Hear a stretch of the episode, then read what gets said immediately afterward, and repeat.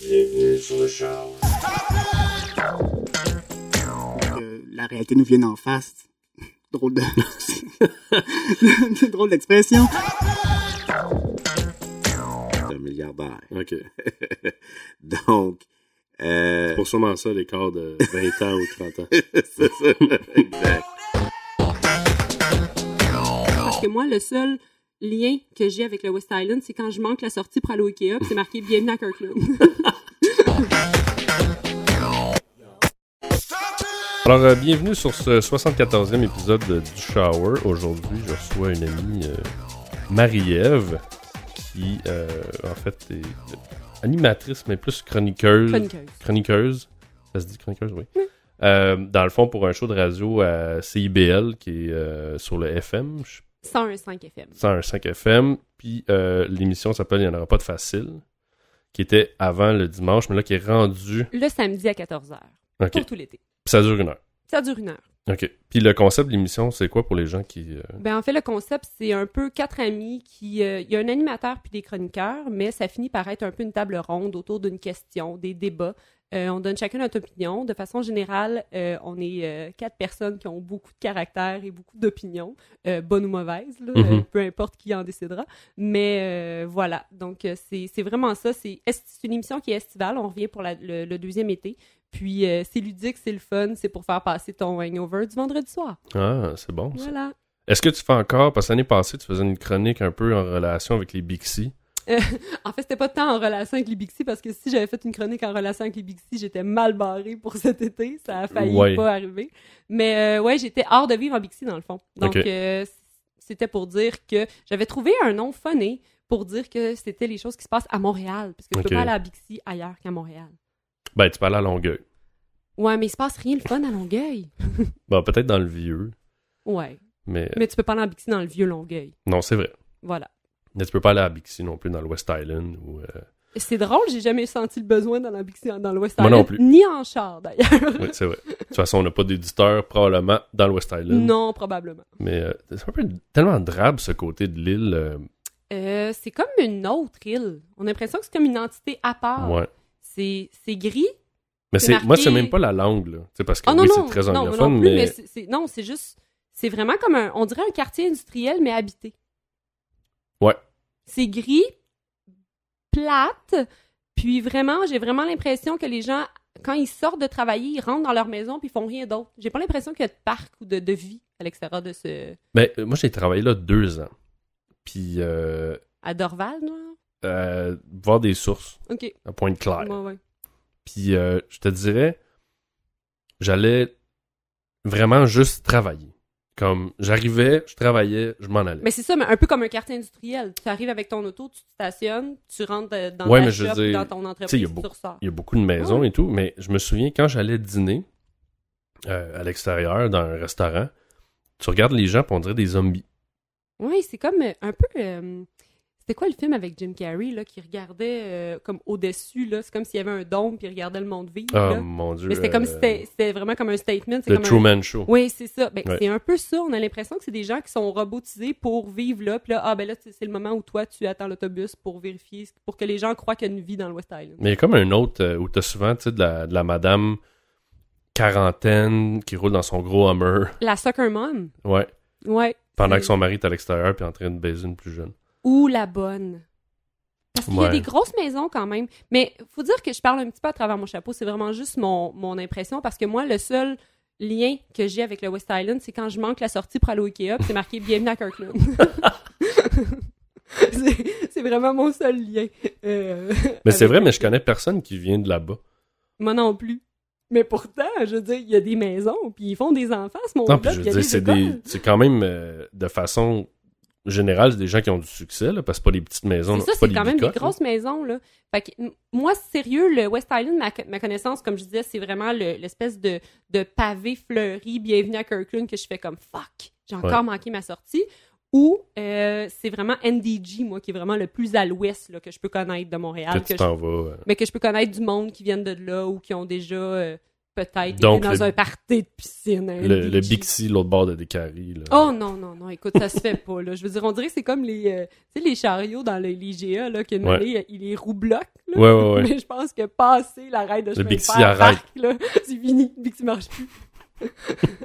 Fait que dans le fond, le principe, c'était de parler de choses que- qu'on pouvait faire à Montréal, mais qui étaient pas trop loin. C'est ça, c'était vraiment tout ce qui était sortie, resto, euh, chronique le fun, ouverture de resto, événements euh, qui étaient euh, à Montréal durant l'été. Puis on- j'essayais un peu de sortir de ce qui était les francopholies, le festival Le de courant.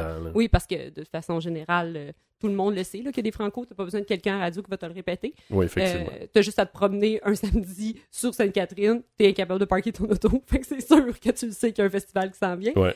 Euh, mais, euh, fait que c'est ça. C'était ça ma chronique. Puis cette année, on l'a comme un peu remasterisé. Euh, L'année passée, on était vraiment, tu sais, moi j'étais chroniqueuse qui était comme art de vivre. Il y avait l'autre qui, qui, qui était chronique cinéma, puis il y en avait une autre qui était chronique bouffe. Et là, cette année, à la place, on a décidé qu'à la place d'avoir des chroniques, des, un thème pour chaque chroniqueur, on mettait des thèmes aux émissions et chacun pouvait y aller selon le thème de l'émission, selon ce qu'il avait envie de parler. OK. Donc, euh, la dernière émission, c'était sur le web. Euh, moi, j'ai parlé de la surconsommation d'informations sur le web et à quel point toute information devenait banale. Euh, fait que dans le fond, c'est pas du tout hors de vivre. C'était vraiment ce que moi, je pensais sur le web. OK. Puis la, la semaine prochaine, c'est sur le sport, en fait, les, le, les dé- les- le sport à grand déploiement, là, un peu comme la F1, euh, puis le mondial qui s'en vient. Puis euh, tout dépendant, il y en a qui vont le traiter sur différents angles. Fait que dans le fond, là, c'est plus un thème. un thème visions. central à l'émission, puis après, c'est nos visions personnelles de ce thème-là. Moi, là, tu sais, moi, je vais parler de l'impact humain des gros, des gros rassemblements sportifs, mais peut-être que notre invité va parler vraiment du sport comme tel, puis comment il faut être euh, un bon joueur de soccer pour se rendre là. tu sais. OK. Fait que c'est vraiment, ça, ça tourne autour d'un même thème, mais on y va selon la couleur qu'on veut donner à la chronique. OK. Ben, c'est bon. Mm. En tout cas, l'année passée, tu as réussi à me convaincre euh, de, de me prendre une clé Ben oui, Bixi, j'étais très... euh, finalement. avec, après plusieurs, euh, après un gros acharnement, t'as Ouais. fini. Et t'as apprécié. J'ai apprécié euh, l'année passée l'expérience. Cette année, j'ai apprécié quand même. Je l'ai moins utilisé à date. C'est sûr aussi. que je sais pas pourquoi. là. Peut-être le quartier, j'ai aucune idée. Peut-être mes allées venues. Mais moi, somme toute, je suis encore euh, pour euh, le, Ben, en le fait, concept. Je trouvais ça vraiment dommage que nous, on ait parti ce concept-là, puis qu'on soit la ville qui a parti le concept qui, euh, qui finit par ne plus avoir de Bixi. Ouais. Puis, j'avoue que moi aussi, je l'ai je l'ai moins utilisé cette année pour la simple et bonne raison que je travaille maintenant au centre-ville. Fait Ouais. que je veux pas, je prends le métro, là, parce que tu veux pas te rendre là tous Ouais. les jours. Et je travaille pas en jogging, tu sais. Fait qu'il faut que je sois en petit jupe talon haut, donc on s'entend que c'est moins Bixi-friendly pour aller travailler. Mais là, il y a, il y a ça aussi. Tu sais, toi, tu as, fait un virement un peu de carrière. Tu as passé de. Enseignante, Enseignante. à coordonnatrice de projet. Ouais. Euh, c'est c'est quand même un, ça doit être un gros clash le fait de totalement un de changer de milieu, deux aussi au niveau de l'horaire, je veux dire, tu sais de Ah, c'est sûr que là, je pleure mon premier été que je Oui. n'aurai pas congé. Non, mais euh, c'est sûr que c'est un gros clash, mais à un moment donné, moi, j'avais comme décidé. J'étais tannée d'enseigner, puis je dis pas que je vais pas y retourner. Pour, pas vrai. pour quelle raison? T'étais Pour, un, pour plein de raisons. Pour l'insté, le, le métier qui est quelque chose que quand tu commences dans le métier comme enseignante, c'est super dur d'avoir une espèce de permanence. permanence, ouais. Euh, tu te promènes d'école en école, puis veux, veux pas, euh, la correction, les... Pour moi, j'étais- tannée, j'avais pu, j'ai essayé différents milieux, Euh, je rentre pile poil dans les statistiques qui disent que la plupart des enseignants quittent la profession dans les cinq premières années de leur carrière. Euh, moi, ça faisait cinq ans, donc... Est-ce euh, que est-ce que c'était parce que dans le fond, c'est ça aussi là, ce que les gens oublient c'est que tout arrive chez vous mettons à whatever de 4 heures, 5 heures, mais là c'est pas fini parce Non, c'est pas fini, il faut que je corrige. Puis quand c'est le temps, mettons, des examens, tu sais, c'est pas si mal. Puis même, les, les gens disent, mais t'as juste été prof de maternelle. Je l'ai été et je travaillais, je travaillais plus que quand j'étais prof de deuxième année. Ah ouais? Parce que prof de maternelle, là, c'est long à préparer des activités. Genre, colle le petit lapin, il faut que tu en fasses 15 à 20 exemplaires de petites oreilles de lapin à coller. Ah ouais. C'est toi qui les fais, tu sais. Fait que, Mhm. fait que, il y a ça aussi qui est, qui, qui, qui, qui est difficile. Mais je veux dire, c'est un beau métier, là. Puis comme je dis, je dis pas que je vais pas y retourner. Mais pour le moment, j'avais besoin d'aller voir ailleurs si j'y étais. Et euh, j'ai décidé, de- vu que j'avais déjà fait de la coordination de, de camps, euh, d'un paquet d'affaires comme ça, que j'ai travaillé longtemps au Théâtre Saint-Denis et tout ça, euh, je me suis trouvé un emploi, c'est ça, en coordination de projet, dans un milieu qui est très, très corporate. Là, c'est super, c'est vraiment la finance et tout ça. Euh, est-ce que, je, je veux dire, présentement, oui, c'est un gros clash, puis on dirait que je le réalise pas encore. Tu sais, Ok. c'est, euh, je pense que va me falloir encore, là, ça fait quatre mois, ça va Ouais. faire quatre mois que c'était fait. Il va falloir que je prenne comme un, un temps d'arrêt, puis que je m'en, là, pour le moment, je suis comme, euh, j'apprends un nouveau métier. Ok, Tu sais, ouais, fait ouais. que, un moment donné, quand t'es trop, quand t'es trop dedans, tu peux pas avoir le recul nécessaire pour te dire, tu sais, les gens maintenant me posent des questions en me disant, pis t'aimes-tu ça, ta nouvelle job? Ouais. Je le sais pas, je suis comme trop occupée pour savoir si j'aime puis ça. c'est trop nouveau aussi. C'est trop nouveau, tu sais, puis euh, comme sur ton nuage. euh. ouais, puis je je veux dire, j'ai trop de choses à gérer présentement là pour euh, pour ça. Donc euh, pour le moment, c'est correct, ça va. Est-ce que je vais faire ça toute ma vie? Je le sais pas. Mhm. Par contre, ça me donne une super belle expérience en gestion, en suivi budgétaire et tout ça. Donc tu sais, qui sait Tu peux se répertorier après avec l'enseignement. avec l'enseignement, en allant en direction d'école, en, en adjointe de, de direction aussi. Donc euh, c'est quelque chose que je garde ouvert. Est-ce euh, que tu as trouvé ça dur de, de travailler dans ce milieu-là? Est-ce que c'est un peu. J'ai toujours vu les enseignants un peu. euh, Pour moi, ça fait partie des métiers que je trouve que c'est une vocation. Euh, au même type qu'être infirmière. Tu sais, je trouve que faut vraiment que tu te donnes. euh, t'as pas le choix. Tu sais, je- moi Tu présentement, peux je le pas, tu vois. peux pas arriver hangover. J- là, j- tu puis, pour l'avoir fait dans les deux jobs, euh, il faut que tout. Tu sais, je veux dire, les, les 25 enfants qui sont devant toi, eux sont tous là. Mhm. Donc, si toi, tu l'es pas, Vraiment là, là. Ta journée à toi est longue, puis on dirait que parce qu'ils sentent que ta journée à toi est longue, tu sais, veux, pas, quand t'es un prof, tu travailles pas avec des cannes de bine. Tu peux pas dire, Hey, je vais les aligner un peu plus croche à matin, puis c'est pas bien grave, mes cannes de bine. Non, c'est de l'humain. C'est l'humain aussi qui vit les histoires. Moi, j'ai travaillé trois ans dans Maison Maisonneuve. Je veux dire, ces enfants-là arrivaient dans ma classe à 7-8 ans. Il y avait plus de vécu personnel que moi, je peux en avoir. Oui, puis t'étais aussi avec euh, Les troubles le, de comportement, troubles du langage, les- le club des petits déjeuners. oui, on avait le club des petits déjeuners, j'ai fait du bénévolat là. Tu sais, je veux dire, à un moment donné, tu peux pas. Euh, T'as beau de faire une carapace, puis moi, je considère que j'étais quelqu'un qui avait quand même une bonne façon de couper. Moi, quand je, quand je quittais l'école, c'était terminé. Ouais. Euh, mais c'est super facile de se, de se laisser submerger par ce métier-là parce que justement, t'as de l'humain devant toi. C'est pas Ouais. un problème de budget, c'est pas un problème de chiffres qui rentrent pas. C'est pas, c'est, c'est vraiment des humains qui ont des problèmes ou que tu essaies de trouver une solution pour que leur vie est mieux. tu sais. Ouais. Est-ce Donc, que euh, oui, ça, c'est, le côté vocation, c'est ça. C'est que tu peux facilement te faire submerger par le problème de d'autres individus parce que veux, veux pas, t'as beau te faire une carapace, t'es pas, euh, t'es pas sans cœur. Ouais. Mais est-ce que tu crois qu'il y a peut-être le, le système ou les commissions scolaires ou ces choses-là qui, Qui aide pas, qui a des manques, tu sais, qui fait qu'il y a beaucoup de profs probablement qui partent juste parce que justement il n'y a pas de permanence, il n'y a peut-être pas Ben, de support. de pas- façon générale, oui. Euh, je veux dire, moi, j'étais quelqu'un qui prônait l'intégration d'enfants en difficulté. Je veux Ok. dire, j'étais pas quelqu'un qui était rébarbative à ça. Par contre, je la prône quand tu euh, me donnes du soutien. Tu me donnes des TES, des, des, euh, des éducateurs spécialisés pour Mhm. m'aider, euh, des psychologues et tout ça. Et là, présentement, le- les, on, on intégrait des enfants en difficulté, mais au on, on donnait pas plus de support aux enseignants. Puis aussi, on disait, bon, ben, on les intègre, on les intègre, mais là, on avait un, un- un prof qui... Moi, moi j'étais en classe spéciale, fait que j'avais du support, mais je voyais des profs euh, en classe dite normale, là, je mets des guillemets à normale, et euh, qui avaient euh, 10 enfants euh, sur- sur un- une classe de 22, il y en avait presque la moitié qui techniquement auraient pu être dans une classe spéciale ou qui avaient des besoins particuliers. Puis, il n'y avait pas plus de soutien que, que, que si les 22 enfants avaient été encore là sans besoin particulier. Donc, euh, oui, ça peut être épuisant. Puis, j'ai l'impression aussi que les profs, on est vu souvent, la, la première affaire qu'on dit, c'est oui, mais t'as t'as deux mois de congé. Oui. Oui, OK. N'importe quel grand cadre de grosses entreprises a huit semaines de congé souvent. Ouais. Savez-vous quoi? Elles sont payées. Tandis que les nôtres, elles ne sont pas payées. Ouais, puis toi, tu travailles à corriger des, des heures, c'est des ça, heures fait durant que, souvent, c'était la première chose que les gens disaient, c'était « Ouais, mais c'est payé. Euh, Tu sais, vos, vos vacances, vous avez deux mois de congé, vous pouvez bien... euh, arrête, là. Tu sais, je veux Ouais. dire, on, on en a besoin de ces, ces vacances-là aussi parce qu'au niveau psychologique, gérer 22 vies, Ouais.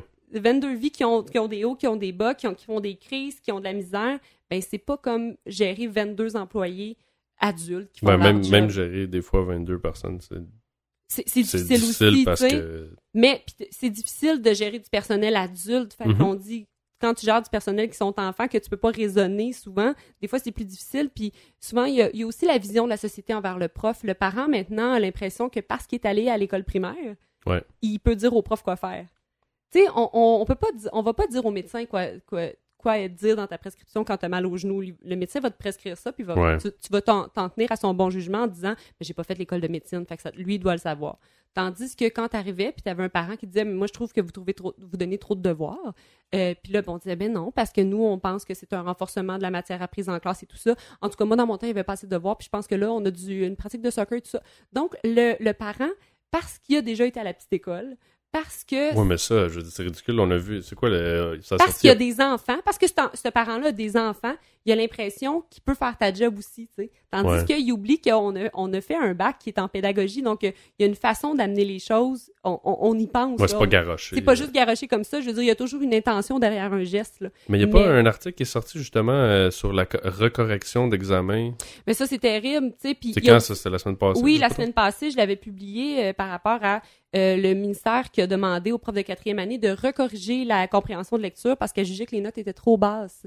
Euh, puis là, on s'est dit, mais voyons, tu sais, quand on est rendu que comme prof, on se fait dire, ben pourrais-tu euh, recorriger puis y aller à la hausse, s'il te plaît? On, on parle ici d'un nivellement par le bas, là. Ouais. On, on- tu sais, fait, fait qu'il faut vraiment faire attention. Puis moi, je pense que notre, euh, notre système d'éducation, et je crois à l'éducation publique complètement. J'ai travaillé dans le secteur public. J'ai aussi travaillé dans le secteur privé, auquel j'ai vu des points super positifs et d'autres négatifs, tout comme... euh, mais je crois qu'il faut avoir un, système d'éducation publique qui est plus fort que ça, puis plus, plus cohérent euh, avec, ou, et conséquent avec les choix qu'il a pris. Donc, tu décides d'in- d'intégrer des enfants en difficulté, fair, mais tu me donnes des moyens pour. Tu décides que euh, je veux que les enfants apprennent autrement, que ce soit pas juste de la drill ou n'importe quoi, que ce soit pas du par cœur. Bon, ben dans, dans, à ce moment-là, Mhm.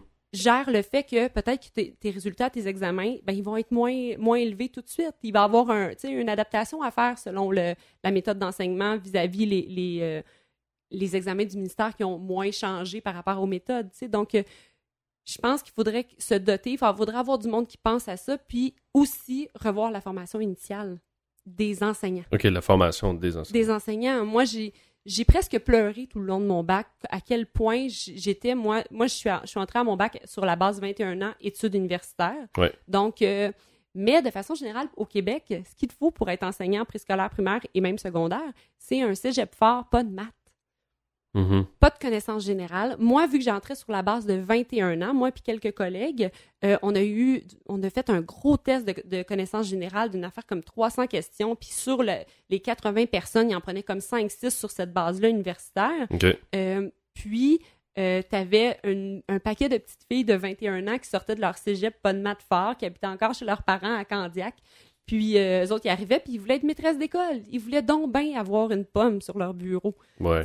Il y, a- il y a comme aussi un clash au niveau de, euh, des, ben, au niveau de la connaissance, des valeurs. Moi, j'arrivais, j'étais plus vieille, euh, j'avais vu d'autres choses. Je trouve que présentement, la connaissance générale, là, la culture générale, c'est c'est bien plate dans la vie, mais c'est quand tu es la personne qui est censée apprendre à ton, aux, aux enfants, là, Ouais. aux citoyens de demain, là, ben, ça serait le fun que tu aies un minimum de culture générale.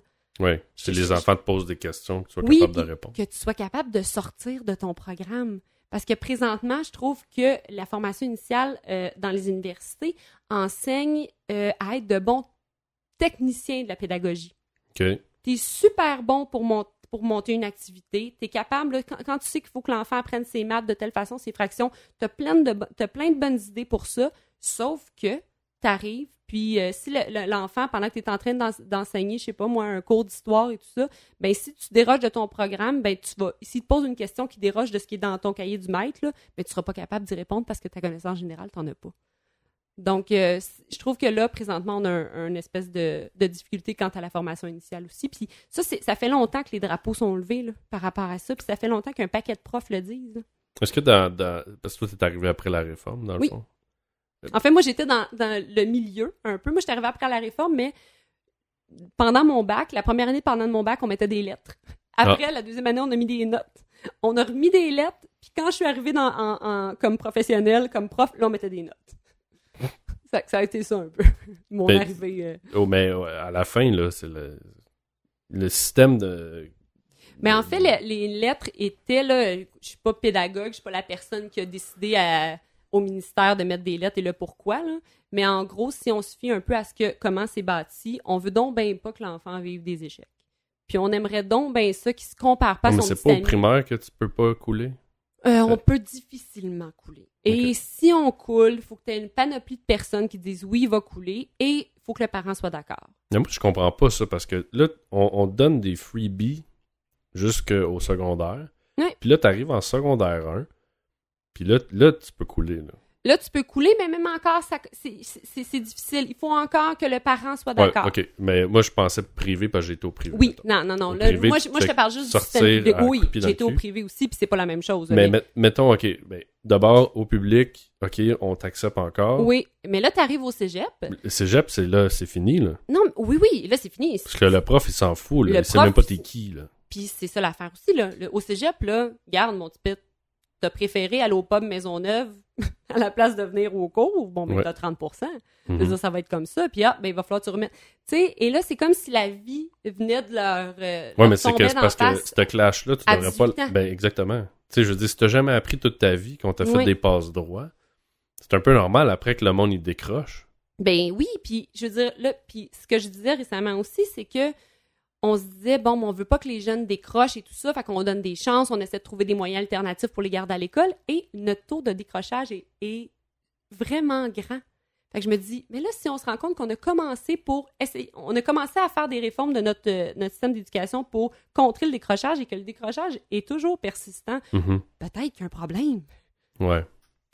Puis en même temps, je trouve que l'effort est pas récompensé. Puis je, je dis, je me rappelle là, super bien, on avait euh, un système de, moi j'avais mis, mettons, le meilleur de la classe euh, pendant la, euh, pendant l'étape. Mettons les meilleures notes, le meilleur comportement. Mais là, ça, la direction était un peu frileuse par rapport à le meilleur. Ben oui, parce que cet enfant-là, il a eu 95 de moyenne. Ça lui donne la drive Oui, pour. puis l'autre à côté, là, je l'ai pas averti jamais de toute l'étape. Il, il a mis, je disais pas que je donnais euh, un, un cadeau extraordinaire, mais il y avait un petit certificat avec une étoile dessus. Mais ça, c'était de ton propre Mon gré. propre gré, parce que moi, j'encourage l'effort. Ok. Puis, je- pas juste l'effort élitiste que tu fais, ben, il faut que tu sois le meilleur au niveau des notes.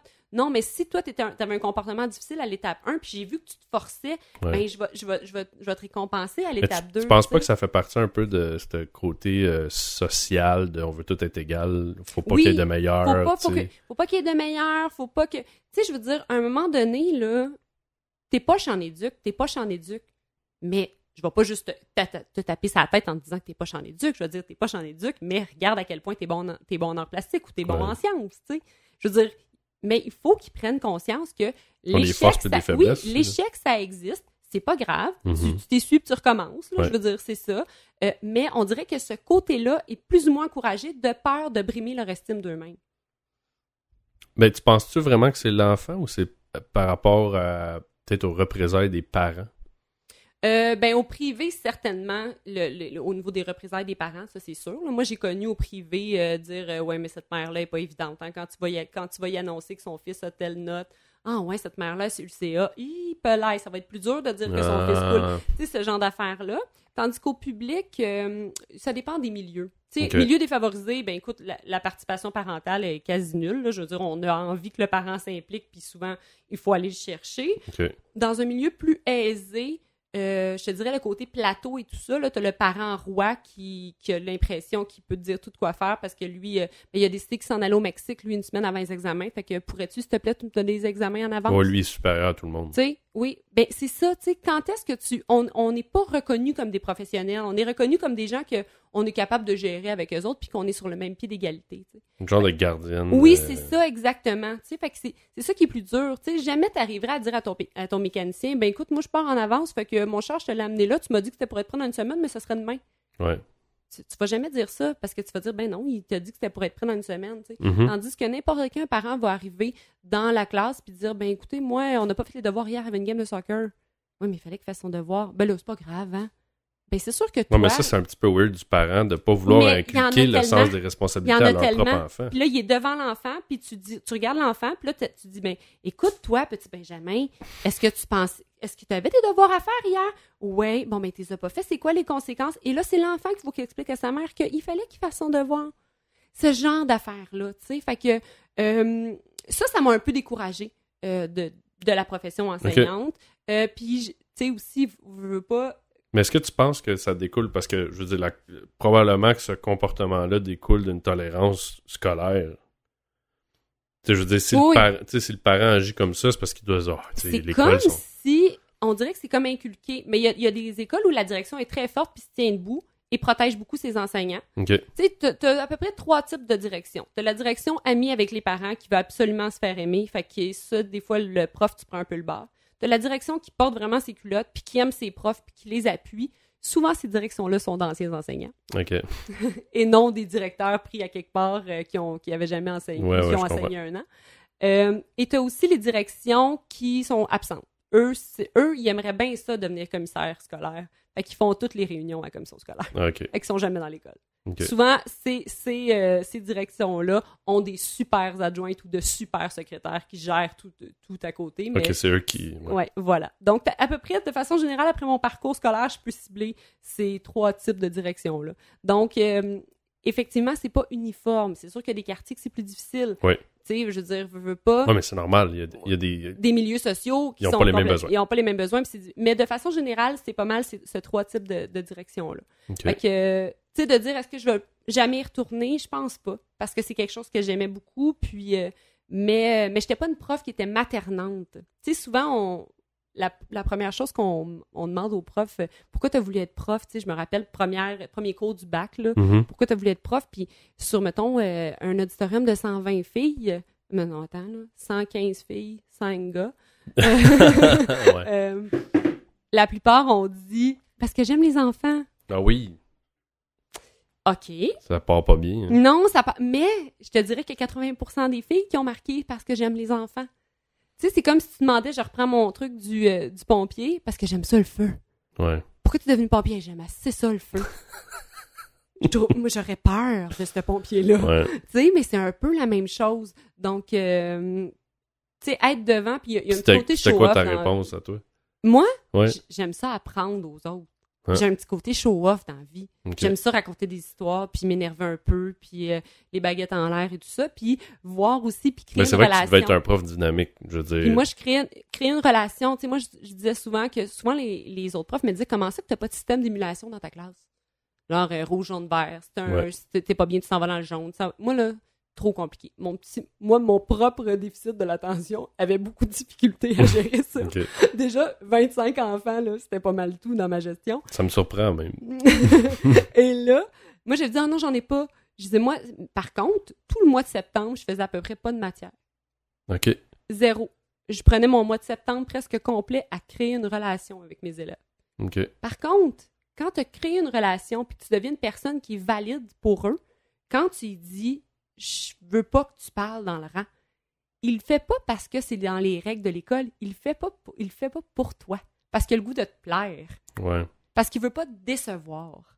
Fait que quand tu crées une relation avec quelqu'un, ben le, le plaire, euh, je veux dire faire ou non une action, c'est pas juste parce qu'elle est, elle est permise ou elle est interdite, c'est parce que la personne qui te l'a demandé est valide pour toi, puis tu as le goût d'y plaire ou du moins de ne pas lui déplaire.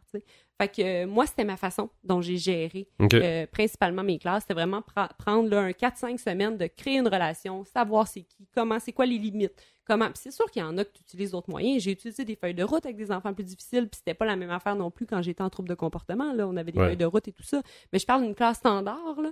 C'était vraiment, c'était ma méthode. Fait que la relation humaine, puis mon côté vraiment show-off de raconter des histoires, puis trouver bien ça le fun. Puis, tu sais, quand je racontais les, le, on faisait de l'histoire, là, puis on parlait des Amérindiens, là, mais je veux dire, je leur ai montré c'était quoi la guerre des tranchées, puis c'était quoi la guerre euh, des, tu sais, comparativement à la guerre, euh, mettons, des Anglais qui faisaient, ils s'alignaient tout bien en tranchées, puis la guerre euh, des Amérindiens où c'était des embuscades, puis j'avais fait des, des dessins au tableau, c'était quoi une embuscade, c'était quoi une tranchée, mais ça c'était pas dans le Dans le dans le programme. programme. Par contre, vu que je le savais, vu que c'était quelque chose qui me motivait à leur montrer, mais c'était beaucoup plus facile la, la fois que j'ai fait l'Amérindien debout sur le bureau à sauter en disant ça, c'est une embuscade, c'est quelque chose que tu t'attends pas. Ça, c'est la guerre de tranchée que les gens sont prêts, puis ils Mhm. ont deux chevaux, puis ils disent OK, go, on fait la guerre, tu sais.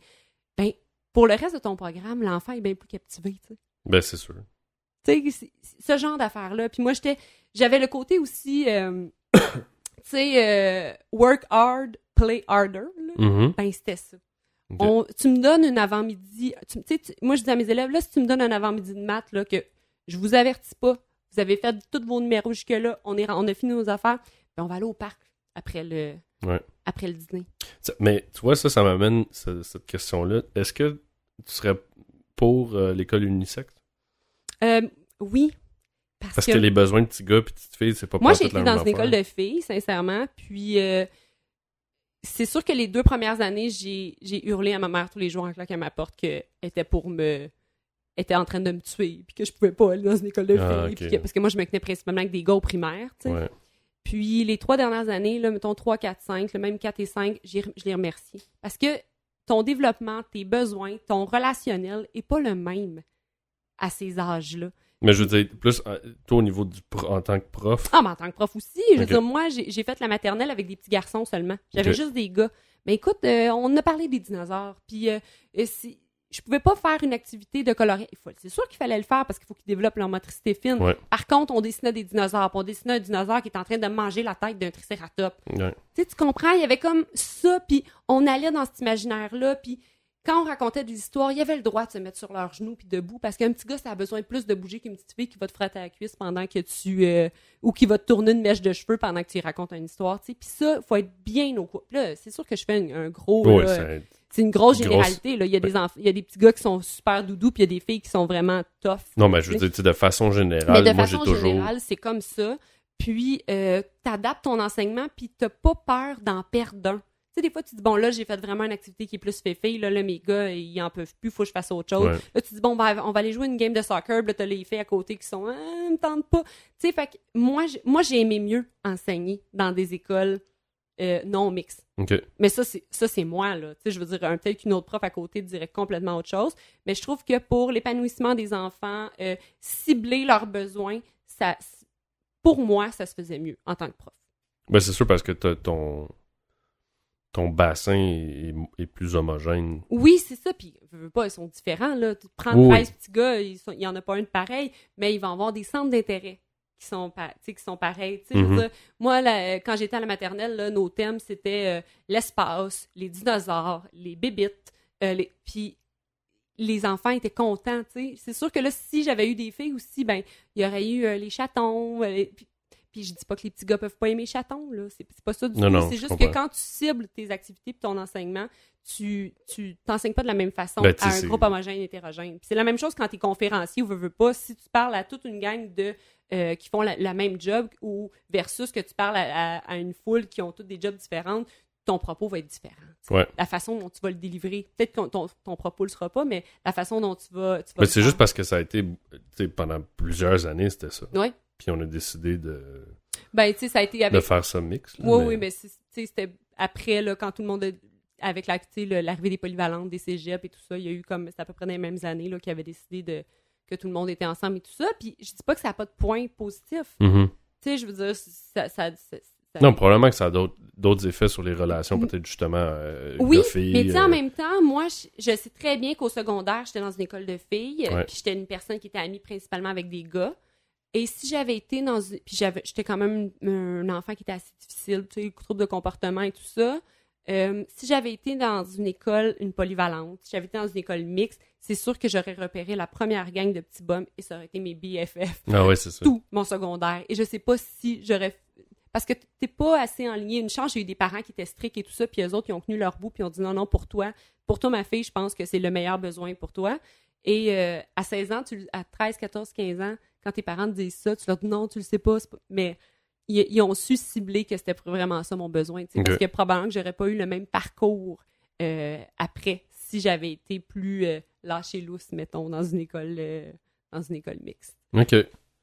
Wow. Je, je- je serais curieux de voir qu'est-ce que ça, ça donnerait au niveau de l'éducation parce que justement avec les petits gars qui ont vraiment besoin de bouger versus puis comme tu disais tantôt on parle de généralité mais je pense que de façon moi je me souviens que moi j'avais au secondaire euh, la première année que j'avais été à Notre-Dame à Montréal puis tu faisais une heure d'éducation physique par jour puis évidemment dans l'école il y avait beaucoup plus de gars que de filles Mais oui. puis euh, les filles, là, ça les emmerdait. Mhm. Nous autres, on était craqués, là. OK, on joue au hockey, on joue, on fait de l'escrime, on, on a fait tous les sports inimaginables. Ben, ça, nous, ça venait nous chercher comme gars. T'es brûlé après, puis ils faisaient ça le matin. Fait qu'il te brûlait en partant. Ouais, puis c'est merveilleux, là. Mais il y a aussi ta façon d'être. Tu sais, moi, j'ai été beaucoup amie avec des gars. Je suis quelqu'un qui a justement un- une énergie qui a un côté, je veux dire, quand on me voit, on ne le pense pas, mais j'ai un côté comme plus masculin au niveau de mon énergie, comment j'interagis avec les Mhm. gens. Euh, puis c'est sûr que des fois, moi, les petites filles dans mes classes, j'ai enseigné, j'ai presque pas enseigné aux filles parce que euh, vu que j'étais dans des écoles, des classes spéciales de façon générale, classe de troubles de comportement, c'était des gars. Mhm. Euh, je dis pas que les filles en ont pas, mais je dis que j'ai été après en classe langage, euh, c'était principalement des petits garçons aussi. Puis après, je me suis en allée à la maternelle dans une école de gars. Donc, mais j'ai enseigné aux filles au secondaire. Puis, dans mon énergie, dans ma façon de dire les choses, il faut plus que tu prennes ça avec des pincettes, une fille, tu sais. Elle, Oui. va, pa- elle va prendre le deuxième degré de ce que tu as dit. Tu sais, moi, si je disais, ben, je suis vraiment pas contente que tu pas fait ton devoir, puis ça va être ça, puis avec, avec un ton un Oui, peu puis il y a bête. trois semaines, t'as dit telle affaire. C'est ça, exactement, avec un ton un peu bête parce que parce que on- il y a 25 devoirs pas faits, Oui. puis ça m'énerve. Euh, le petit gars, il va faire ouais, ouais, il va baisser les yeux, puis cinq secondes plus tard, ça va être complètement oublié. Ouais. C'est pas tous les petits gars, mais de façon générale. Une fille, par contre, elle va dire oui, mais là, là, elle va avoir l'air bête tout le long du cours. Puis tu dis, mais qu'est-ce qu'il y a? Mais là, tu été tellement bête avec moi au début de la classe. OK. Moi, je m'en suis même pas rendu compte que j'étais bête. Mhm. Fait que peut-être que moi, j'ai cette opinion-là aussi parce que c'est plus facile pour moi Ouais. d'enseigner avec, avec à, à des garçons euh, dans ma façon d'être. Euh, mais est-ce que ça, dans le processus, euh, quand, quand tu arrives pour être enseignant, est-ce que ça, c'est sondé? ça? Jamais. L'introspection, en fait, euh, c'est ce que je dis aussi par rapport à, à la formation initiale. Euh, je, je trouve qu'il faudrait que chaque prof trouve son public cible un peu.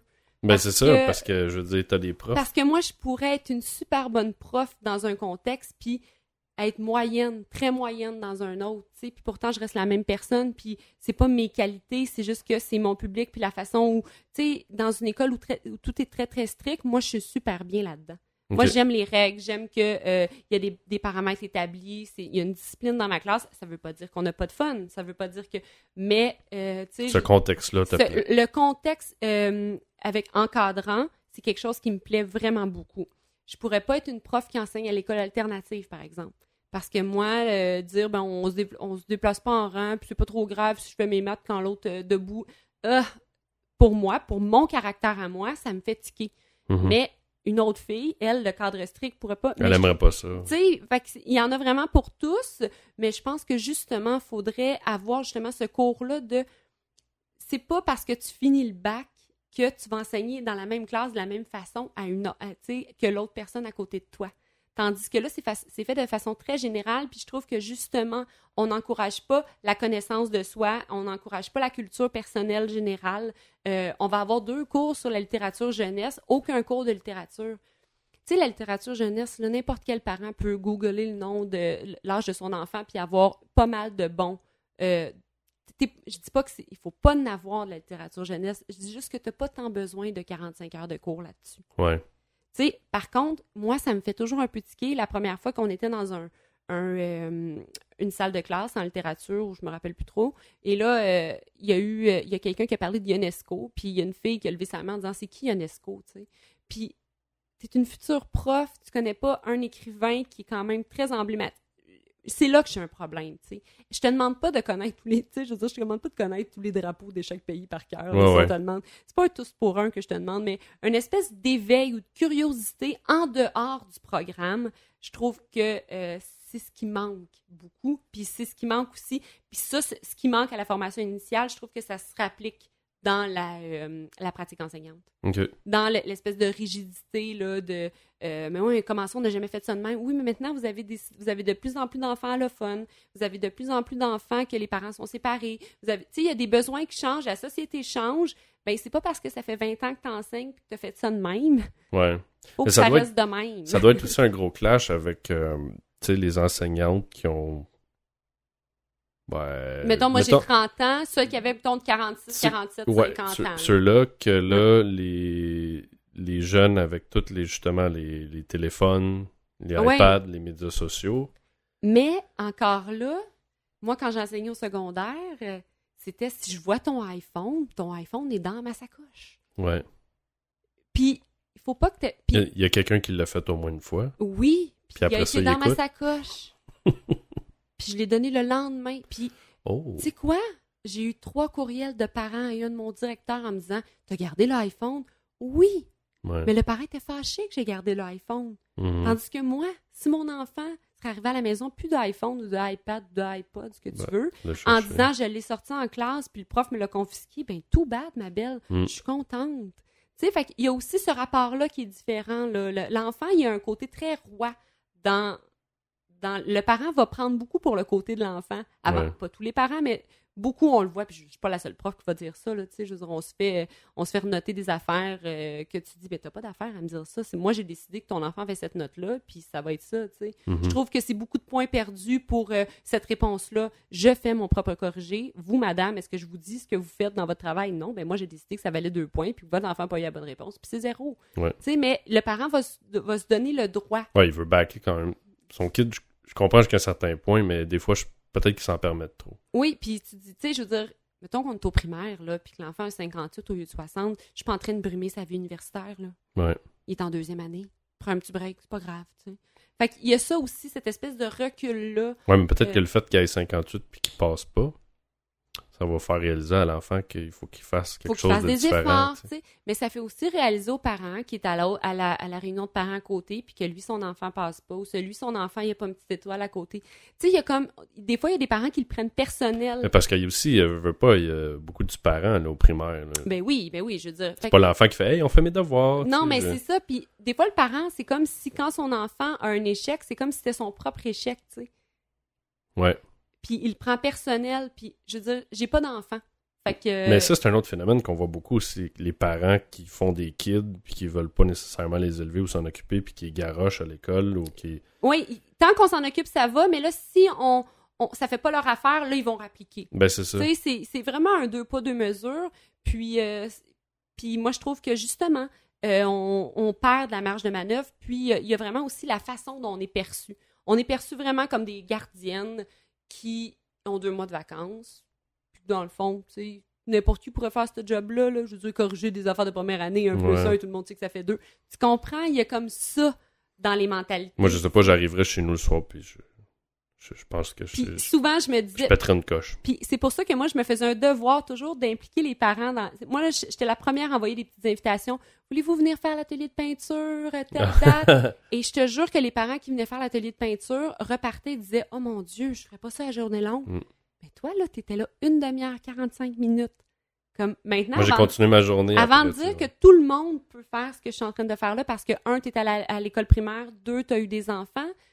Il faut, faut que tu relativises un peu puis que tu, tu sais, tu rendes à César ce qui vient à César. Là, Ouais. fait, qu'il y a ça aussi. Fait que oui, ça a été un des trucs tournants que je, je me suis un peu lassée. Puis sincèrement, j'avais le goût. Tu sais, j'ai eu 30 ans.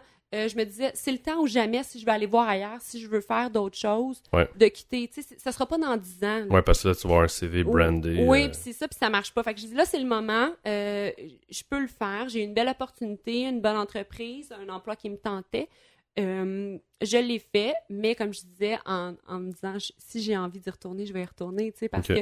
Et j'avais envie de le faire avant de plus aimer enseigner. Ouais. Ben, c'est une bonne chose parce que sinon, euh, t'aurais- je voulais pas là, le faire puis faire comme Ah, j'étais assez tannée, je suis tellement contente de m'en aller. Non. Ouais.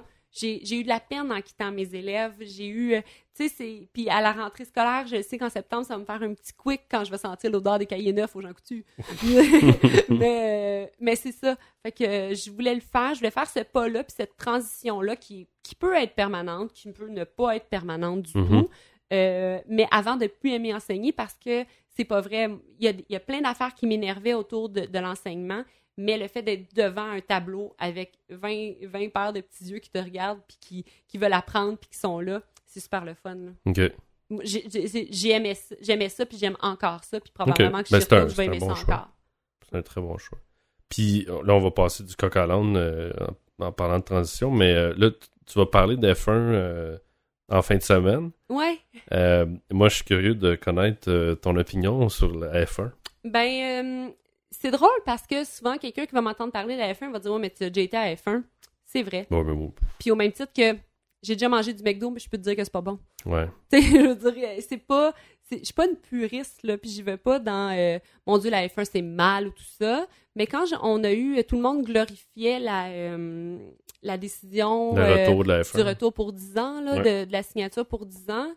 Moi, j'ai mis un gros bémol là-dessus parce que, euh, oui, la F1, c'est super bon au niveau retombées économiques euh, des bars, des restaurants, tout ça, mais pas de tous les bars, puis pas de tous les restaurants. Non. Puis, Il y euh, a beaucoup plus d'argent au noir qui doit se faire. Exactement. Puis c'est ça qu'il faut pas oublier, c'est que l'année passée, il y a Isabelle Haché dans la presse qui, euh, qui mettait un article euh, avant le, le- le week-end de l'année passée de la F1 qui disait qu'il y avait plein de jeunes filles dans les centres jeunesse de Montréal qui fuguaient euh, du centre jeunesse durant le, le, le week-end du Grand Prix pour être escortes et prostituées et tout ça pendant le Grand Prix.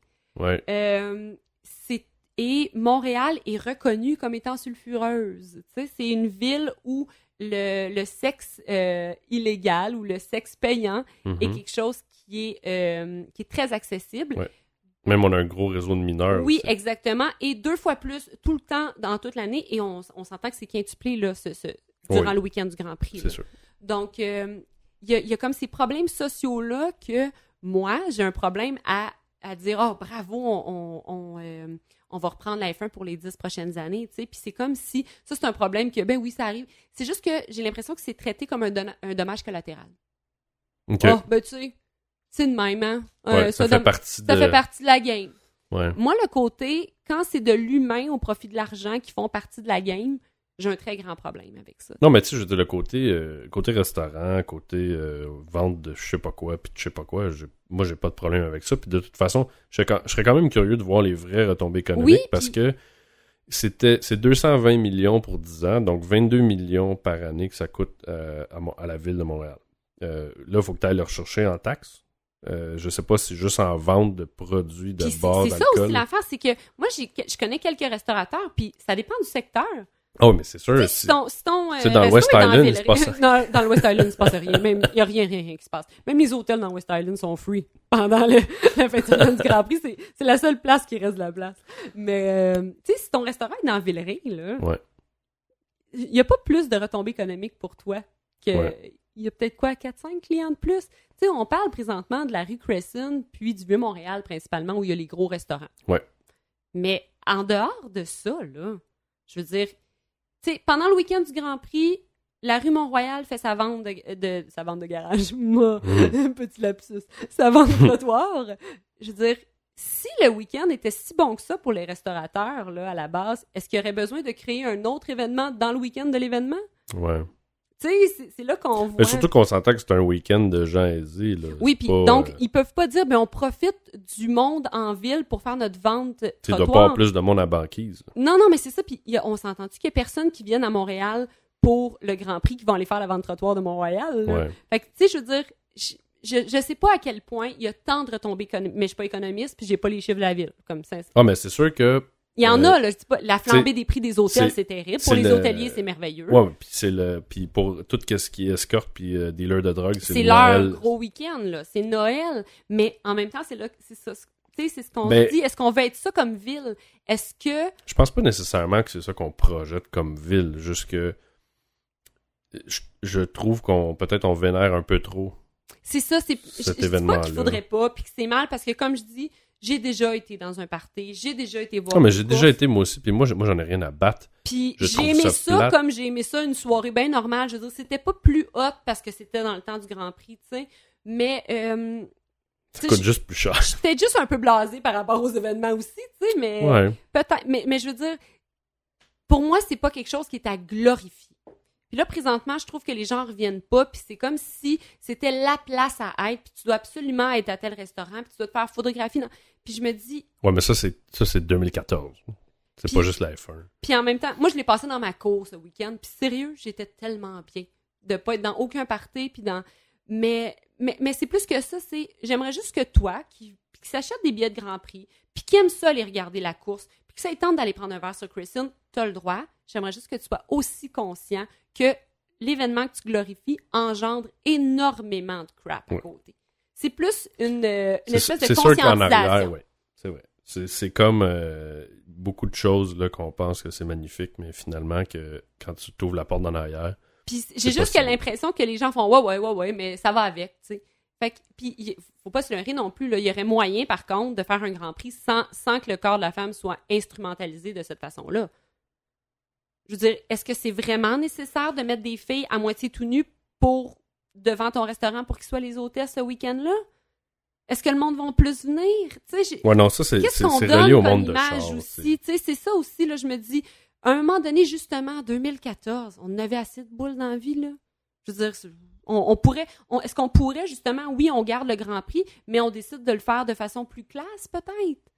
Tu sais, le, le tape à l'œil, le gold, le, le, le, le bleaché, le, le, le, le bing, tu sais, ça, là, c'est quelque chose que je me dis, si on décide de, d'être de, de l'avoir le Grand Prix puis qu'on veut l'avoir, on pourrait pas justement y donner un côté plus, plus classe que juste bling bling. Mais je, mais je pense que c'est un cercle vicieux qui est dans Moi, tu veux, je suis là. J'étais avec telle personne, il y a tel char, à telle paire de boules. Tu sais, il y a comme une espèce de. Puis tu sais, tu demandes à n'importe quel. Puis c'est drôle parce que euh, il y avait euh, les gars de sport euh, qui faisaient une chronique, deux années sportifs, là, je me rappelle plus trop c'est quoi leur nom, mais ils disaient oui, oui, on va être là en fin de semaine et tout ça. Puis ils disaient oh, mais on veut tellement pas que notre fille. Tu sais, tu veux pas que ta fille travaille au Grand Prix, là. Fait que tu sais, il y a comme ce côté-là Ouais. de dualité de oui, je veux y aller, mais oh my god, je suis tellement conscient que si c'était ma fille, mais Ben, tu vois, ça, c'est pour, pour la femme, souvent, euh, aux gens qui manquent des fois de respect envers les femmes, de façon générale, pas juste euh, par rapport au Grand Prix, mais, tu sais, penser que ça peut être ta mère ou ça peut ta être ta sœur. Puis moi, j'ai trois sœurs, là, puis je peux te dire que moi non plus, je voudrais pas qu'ils travaillent au Grand Prix. Fait que tu sais, tu comprends, c'est plus ça. Puis, je veux dire, j'en ai porté des robes courtes dans ma vie, puis j'en porte encore. J'en porte des talons hauts. Puis, si je sors, je vais, je, je vais, je vais, j'irai pas comme quand je vais faire mon épicerie. Puis c'est correct ça. C'est Mhm. un plaisir que t'as comme fille de pouvoir faire ça. Puis ça, je suis complètement d'accord avec ça. Par contre, là où j'ai un problème, c'est quand des filles de 16-17 ans sont habillées en mini-pute. Ouais. Parce que c'est ça qui, qui va marcher sur le corps. Puis, ils sont pas habillés en mini-pute pour faire la pute. Ils sont habillés en mini-pute pour t'apporter un menu de drink. Là, c'est là que je- où elle fait juste tenir une petite pancarte devant l'auto. Elle fait juste être là pour poser avec peut-être le gars qui a eu des billets de son boss du Grand Prix qui voudrait donc bien prendre une photo avec une petite pitoune. C'est plus ça, c'est la fierté de te faire prendre en photo avec une petite pitoune. C'est c'est ça. en même où- temps, je trouve ça tellement loser, je veux dire. Oui, mais t'en as vu passer, c'est sûr, là Oui. des, ben, des gars qui, qui sont à côté d'une fille qu'ils connaissent pas, qui a un trop gros décolleté puis des, des talons trop hauts, puis mon Dieu, qui a pas l'air de savoir ce qu'elle fait là, tu sais. on a des problèmes de dos. Oui, probablement. On va lui demander acumassage. Oui, oui, des petites semelles acumassage. C'est ça que je veux pour le Grand Prix l'année Ouais, prochaine. Je veux que toutes les hôtels portent des semelles acumassage dans leur, du dans Grand leur talon Prix. de 6 pouces. Acumassage, commanditaire du Grand Prix 2004 Écœurant. 2015. Je l'attends. Mais, euh, mais c'est ça, tu sais. Fait que je trouve qu'il y aurait moyen de garder cette course-là. Peut-être que je suis utopique là, puis que je suis vraiment trop idéaliste, mais peut-être de la rendre Mais je pense. Je plus pense classe. Moi, je pense que comme ça, comme c'est, euh, c'est ce que- ça me fait, ça me fait penser un peu à Vegas quand Ouais. la F1 est là. C'est ça Vegas. Tu sais, c'est, puis je veux dire, C'est du gros tape à l'œil. Ouais. Il y a du monde avec des gros chars, il y a des pitounes partout, il y a des gars qui te donnent des cartes pour des putes dans la Ouais. rue, il y a, tu peux aller dans n'importe quel casino, les bars sont ouverts jusqu'à 6 heures du matin, tu sais plus quelle heure qui est, tu sais plus. C'est un peu ça. Tu sais, euh, ça devient, on dirait, cette espèce de d'euphorie, euh, de monde. Mais, mais ça, je le comprends. Mais tu sais, en même temps, Vegas, c'est Vegas qui a décidé d'être Vegas. Puis tu décides ou non d'aller à Vegas. Tu sais, tu comprends? C'est comme Ouais. un choix éclairé. Ouais, Tu décides ou non d'y aller. Tandis que comme ville, avec ses citoyens, t'as comme un petit devoir des événements que tu glorifies et que tu as une entente pour, je pense. En fait, moi, je trouve que ce serait, ce serait, t'as un devoir envers tes citoyens moins bien nantis, qui vont peut-être être les victimes de ce, de cet événement-là pour lequel tu as signé pour 10 ans, à peut-être leur donner un certain En fait, je serais curieux même si- de voir si la police ferme les yeux pendant ce week-end-là. Ben, c'est drôle parce que tu arrives avec fermer les yeux, puis euh, justement, je vais parler du Grand Prix, puis je vais, je vais faire le parallèle avec le Mondial qui arrive au Brésil dans, je sais pas, moins une semaine, c'est vraiment pas, pas beaucoup de temps, là. Puis, euh, tu sais, c'est bien beau, là, le, le Mondial, puis le Brésil, là, puis on, mon Dieu, qu'il faudrait qu'il gagne et tout ça, mais il faut pas oublier que pour, cons- pour construire le stade où il va avoir la finale, il y a eu euh, des favelas qui ont des- du monde dans les favelas qui ont été expropriés et tassés et leurs maisons ont été rasées. Tu sais, euh, le Brésil est après la Thaïlande une des deuxièmes euh, une des deuxièmes places où le tourisme sexuel est le plus grand. Déjà, Et là, on s'entend qu'il va y avoir 3 millions de Brésiliens et 600 000 visiteurs pendant le mondial. Donc, et là, il y a une, une, une chaîne de radio, de télévision en France qui a fait justement un, euh, une pub en disant ne fermez pas les yeux. Tu sais, soyez des touristes responsables parce que c'est pas correct, tu parce qu'on s'entend que tu es à l'extérieur, c'est exotique, que les Brésiliennes sont belles, euh, il fait chaud, t'as pris un verre. Euh, même le, le bon petit père de famille, comme on dit aux nouvelles quand on fait des vox pop, là, Ouais. ben ça se peut qu'il se transforme en prédateur sexuel pour une mineure. Et ça se peut que le gars, son ami, qui lui va pas le faire, mais qui l'accompagne parce qu'ils sont allés en mondial en boys, ben il va fermer les yeux en disant ben regarde, c'est arrivé une fois puis c'est fini, tu sais. Fait que la campagne, c'est ne fermez pas les yeux. Ouais. Euh, c'est pour ça que j'ai Mais c'est, mais c'est, tu vois, j'avais vu euh, sur Vimeo, euh, c'était un petit mini docu là, d'une dizaine de minutes sur euh, justement la Thaïlande. Puis c'est des enfants qui parlent. Puis ça commence, puis là, il y en a un qui fait comme euh, 4, puis là, l'autre il dit 8, puis l'autre il dit 22. Puis là, tu sais, ils ont comme des petits bouts de chou, là. Ils ont Ouais, 10, des 8, enfants de 8, primaire, 10, là. Ouais, c'est 12 ça. ans. Puis euh, après 2-3 minutes, tu te rends compte qu'ils parlent des nombres de partenaires sexuels qu'ils ont eu. Euh, puis les enfants, ils, racontent qu'est-ce qu'il y avait à faire au gars, puis euh, puis- là, j'ai fini d'écouter ça, puis j'étais un peu dégoûté. Mais tu comprends pas, puis c'est ça, c'est comme si la personne normale, parce qu'elle est dans un gros événement mondial, où, c'est comme si tout était permis, et le fait de baiser avec une petite brésilienne de 14 ans, ben, ça devient dommages collatéraux. Ça fait partie du Ça truc, fait partie de la game. Ouais. C'est vraiment le côté. C'est comme Ah. si les gens, leur barrière tombaient. Oui, puis c'est c'est vraiment la phrase, ça fait Mais en partie même temps- de la game. je, je comprends qu'est-ce que tu dis, mais en même temps, la personne qui. Le gars qui regarde une fille de 14 ans puis qui a envie de la fille de 14 ans, il y a un problème Ah ben oui, outre. à la base, là. Non, non, mais je veux dire, tu sais, tu me dis c'est- c'est permis, euh, whatever, je ferais comme non, moralement. Mais il reste que il y a quand même des milliers de touristes sexuels qui vont en Thaïlande, puis ils reviennent ici, puis peut-être qu'ils ont une femme, des enfants, puis toute leur vie va bien, tu sais. Ouais. il faut, tu sais, on a beau se dire, ouais, mais il est malade, ouais, mais ça en fait beaucoup de malades, là, si on, on commence à penser à ça, on est quand- J'entends ce que tu dis, mais on est quand même euh, 7 milliards sur la Terre. Oui, c'est certain, mais je vais juste Il doit dire en avoir que une ça- couple ça de consanguins euh, là-dedans. Et Adidas, pour le mondial, a fait deux t-shirts. Adidas, qui est un des, principaux, euh, un des principaux commanditaires Ouais. du mondial, a sorti deux t-shirts avec euh, la mention I love euh, Brazil, puis dessus, c'est une paire de fesses en string. Adidas, gros commanditaire international. Mm. Il a aussi fait un t-shirt avec une fille qui dit un peu genre veux-tu scorer avec une fille en bikini puis un ballon dans les mains. C'est quelque chose, là. Quand tu parles Ouais. que c'est pas un, un, un peddler sur le coin de la rue qui s'est fait deux, trois t-shirts en disant les touristes vont trouver ça Ouais, drôle. c'est pas, les- là. c'est pas les gars à Backdoor à New York. Mais là. non, là, là, on parle de Adidas, qui est une compagnie internationale qui commandite un événement. Des chandails qui sont Sportif. probablement faits par des enfants aussi. Fait que mais... On s'entend-tu qu'on est loin du sport, là? ouais. Tu sais, le- l'essence même du sport. Là. Puis là, là, on a le côté humain, mais tout le côté économique. Là. Le, Brésil, quand, le, mondial va être terminé, ils vont avoir mis des millions et des milliards dans des installations qui vont devenir désuètes. parce qu'il y a personne inutile qui. Ça a été la même chose au dernier mondial là, en Afrique du Sud. Là. Tous les stades, euh, il y a qui- personne qui joue là-dedans. Là. Fait qu'ils mettent énormément de sous quand tu sais que c'est une population qui, une partie de ta population, une bonne partie de ta population crève de faim, vont pas à l'école. Ton argent est mis là-dedans en espérant que ce soit un levier pour que les autres, tu sais, t'es un pays émergent, tu dis, ça va être le levier pour que le, le reste du monde se dise, oh mais mon Dieu, on existe, vous do- euh, on va, on va faire des affaires avec eux autres finalement. Et finalement, non, c'est un coup d'épée dans l'eau parce qu'après la grosse effervescence de Oh mon Dieu, c'est donc bien beau le Brésil, mais tu t'en retournes chez vous, puis tu laisses les Brésiliens dans leur favela qui ont été rasés pour un stade qui va être inutile. Fait que je trouve que je dis pas qu'il faut pas que ça arrive encore là. Je fais juste dire qu'il faut prendre conscience puis peut-être faire les choses différemment pour avoir. C'est impossible de faire quelque chose en n'ayant aucun impact négatif sur la population, c'est sûr. Peut-être en ayant le moins d'impact possible. Mais tu sais, en même temps, probablement qu'il y a beaucoup de choses. Euh, il y a beaucoup de choses qui doivent se passer à Montréal qui pourraient être euh, probablement empêchées. tu sais. C'est ça. Mais plus ça. le problème, j'imagine, euh, c'est que si là t'empêches le multimillionnaire qui vient de je sais pas trop où ici, Ben, c'est ça, il voudrait peut-être il plus va plus revenir. revenir. tu sais. Fait que là, t'as- Fait qu'au profit des sous, on va sacrifier de Ah l'humain. Mais ça, ça doit être carrément ça, parce que je veux Mhm. dire, être une police, euh, ça doit pas être dur à pogner là, pendant le Ben Grand non, Prix. là. clairement pas. On n'est pas police pour on prend pogner, là. Ouais. je veux dire. Ouais.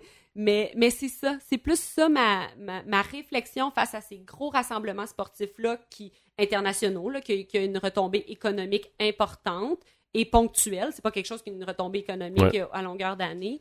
Euh, je trouve qu'on sacrifie beaucoup l'humain au, euh, au profit de au profit des profits. Ouais.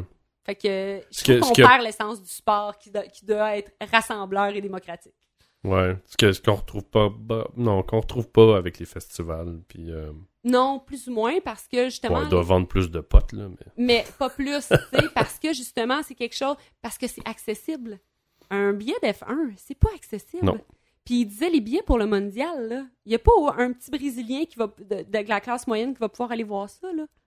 Non, probablement pas. Fait que tu comprends à quel point c'est ça, c'est l'argent qui, qui, qui engendre ça, tu sais. Puis tu sais très bien que je je- je suis pas en train de te faire un bashing contre l'argent, là. J'ai rien contre le monde qui font de l'argent. Non, non, non. J'ai quelque chose contre le monde qui utilise mal leur argent de façon illégale en, devant les autres qui, vont brimer la liberté ou le- la vie d'une autre personne. Mais faire de l'argent en soi, c'est vraiment pas mauvais. là. Mais euh, il y, a, y a un... Je pense qu'il y a des, euh, des moments où ce que les gens, comme les amis, vont, vont fermer leur gueule ou ce qu'ils devraient pas. De peur de... Ben, de paraître pour le straight, tu sais. Ouais, mais tu sais, tu dis, qu'est-ce que tu fais, là? Ouais, ben, c'est ça. Puis c'était ça la campagne de la, de, de la France qui Ne disait... pas fermer les yeux. Tu sais, ne fermez pas les yeux. Comme si tu vois ton chemin qui a pris trop de petits buckets de, de, de tequila, là, Mm. puis qu'il il lorgne vers la petite fille de 14 ans, là, va donc le ramasser. Ouais. Tu sais, dis que ça se fait pas, tu sais. Fait que, fait que, fait que c'est ça. C'est, parce que souvent, trop, tu vas faire, bon, ben, il est sur le party, puis toi, tu t'en vas ailleurs, tu sais. Puis je veux dire, combien de fois, je veux dire, j'ai été dans des parties, puis j'ai vu des choses que, my God, que j'aurais pas, je- ordinairement, je cautionnerais pas, mais de manière, tu te retournes, puis, tu sais, je veux dire, je suis la première, là, j'ai, Ouais, pas, je me mets pas, Ouais, là, tu veux pas déranger ta... ah ouais, what, comme c'est pas de mes affaires là, Ouais. qui, qui fassent euh, qui ça. qui- Mais reste que Ouais, mais je pense que c'est toutes ces petites actions-là, peut-être qu'au bout de la ligne... au bout de la ligne, puis un- quelque chose de plus rigoureux au niveau de la sécurité, quelque chose de. Puis, mais c'est vrai, comme tu disais, tu sais, est-ce qu'on va rentrer dans la chambre d'hôtel du gros, euh, tu sais, du, du gros bonnet qui met des, qui va mettre des milliers de dollars pendant sa fin de semaine pour le pogner, pour, pour lui dire, ben, t'es en train de présentement, on t'arrête parce que la fille a pas, a pas 18 ans, tu sais, ou tu la rémunères pour le, pour la pipe qu'elle est en train de te faire. Ouais. Fait, que- fait que, tu sais, c'est ça. Euh, c'est c'est juste que c'est à se questionner. Et c'est pour ça que j'avais beaucoup de difficultés quand je voyais sur mon wall Facebook euh, des gens dire Hey, bonne nouvelle, le 10 ans le Grand Prix. Comme j'aimerais ça que tu prennes toutes les, toutes les données et après, si tu trouves que c'est encore une bonne nouvelle, partage-le. Mais je suis sûr en plus que le- les gens qui disaient « Ah, bonne nouvelle », c'est même pas des amateurs d'F1. Des vrais, là, je parle. Non, probablement, c'est ça. Puis c'est pour ça que j'étais surpris. Puis c'est là que je me disais, hey, est-ce qu'ils sont vraiment au courant de ce qu'ils sont en train de partager? Il y a un revers de médaille qui est, qui est pas rose, là. Mm. Tu sais, il y, a- il y a des questions qui sont là à se poser. Fait, que- fait que c'est pour ça que je- ouais, j'ai un problème avec... Je serais curieux de voir les vrais chiffres de retombées économiques. Ça doit être assez dur à calculer, là, mais... Ben, ils vont sûrement faire le bilan, j'imagine. Je veux dire, probablement aussi, si on, on repasse un peu dans l'article qui dit euh, les 10 ans et tout ça, il bien avoir une coupe de chiffres qui nous dit. euh, c'est Ouais, pour je- ça qu'on j'ai- a en fait, j'ai pas vu, euh, j'ai pas lu l'article, j'ai juste vu le, le, le headers. Mais tu sais, on, on retombe aussi dans un autre problème, là, le partage de, de choses dont les gens n'ont pas lu l'article. Combien de gens partagent des articles de, de sites satiriques en étant super indignés quand ils savaient tout simplement pas que c'était satirique puis qu'ils n'ont pas lu l'article jusqu'au bout, tu sais, Mm. qu'ils ont juste lu le grand titre. là. Ouais. Fait Ou quand que- c'est quelque chose de, des ou... euh, Ouais, non, mais tu sais, c'est ça, tu sais, tu fais. Ouais, mais ça, on se fait... On se fait bombarder de- d'informations. Puis là, on est dans un autre tournant, je trouve, au niveau d'Internet. C'est que... En fait, une de mes craintes avec Internet, c'est que là, on commence à fermer des portes. Dans le sens où ce que euh, là, parce que t'es au Canada, tu peux plus voir certaines vidéos Ouais. sur YouTube. Euh, Est-ce qu'on a toutes les recherches qu'on... Est-ce que Google contrôle beaucoup ce qu'ils vont Ah, montrer? c'est clair, là, je veux dire. Mais je veux dire, est-ce que on n'est pas en train aussi de. Il y, a- il y a tellement d'articles, tellement d'informations, on sait plus trop ce qui est vrai, ce qui est pas vrai. Ben, c'était ça ma chronique Puis ça passe semaine. C'était sur la, la, la surconsommation d'informations, tu sais. Ouais. Puis combien de fois tu- on lit, on lit plus rien pour vrai? On lit les articles. Tu regardes dans ton feed, ah c'était l'article, tu vas commencer le grand titre, puis quand tu te sens bien bien willing, tu vas prendre le, tu vas Le prendre le premier lire, ouais. paragraphe, tu sais. Puis euh, après tu fais un autre scroll Facebook, ah tu repasses à d'autres choses, Twitter un peu. Tu sais, c'est comme si ça devient tout banal, mais là faut pas oublier où ça, ça- comme tu dis, ça part sur une chire, ça part sur un buzz. Ouais. Tu sais, je veux dire les petites filles du Nigeria qui ont du Nigeria qui ont été euh, enlevées là Ouais. l'espèce de phénomène de Bring Back Our Girls. Euh, tout le monde posait avec le hashtag, euh, tout ça. Mais ça a duré trois jours. Ouais, mais pas. Moi, moi, ce qui m'énerve de ça, c'est que ça va pas les ramener. Non- Un, ça va pas les ramener, mais en même temps, je me dis, si Tu sais, c'est comme moins les affaires de like. les euh, gens continuaient tout ça. non, c'est que pendant le buzz, le monde en parle. C'est effrayant, hein, les petites filles qui ont été Mm. enlevées. Trois jours plus tard, ben écoute, euh, Eugénie Bouchard gagne contre, puis c'est fini. Fait que tu comprends, il y a comme un buzz, l'information est tellement, elle devient banale. On a des nouvelles terribles qui deviennent banales à cause qu'il y en a trop. Mais ouais, mais je pense que le- le- le- l'espèce de. Euh, je faisais la comparaison avec, euh, mettons, euh, Stanley Kubrick. Prends-les, mets-les aujourd'hui, ressort ses films. C'est des- Ça pogne jamais au cinéma. Ah, ça. aucune chance. Zéro. Beaucoup trop lent, beaucoup Trop lent, trop, de- oui, des trop longs de plans, détails. séquences, des Bon. détails, des- des- de l'émotion, des Mais- plans qui n'ont pas rapport avec l'histoire, mais c'est juste pour te faire sentir. euh, ouais. Ben c'est ça, tu sais. Fait que là, à cette heure, faut que la vidéo dure en bas de 3 minutes.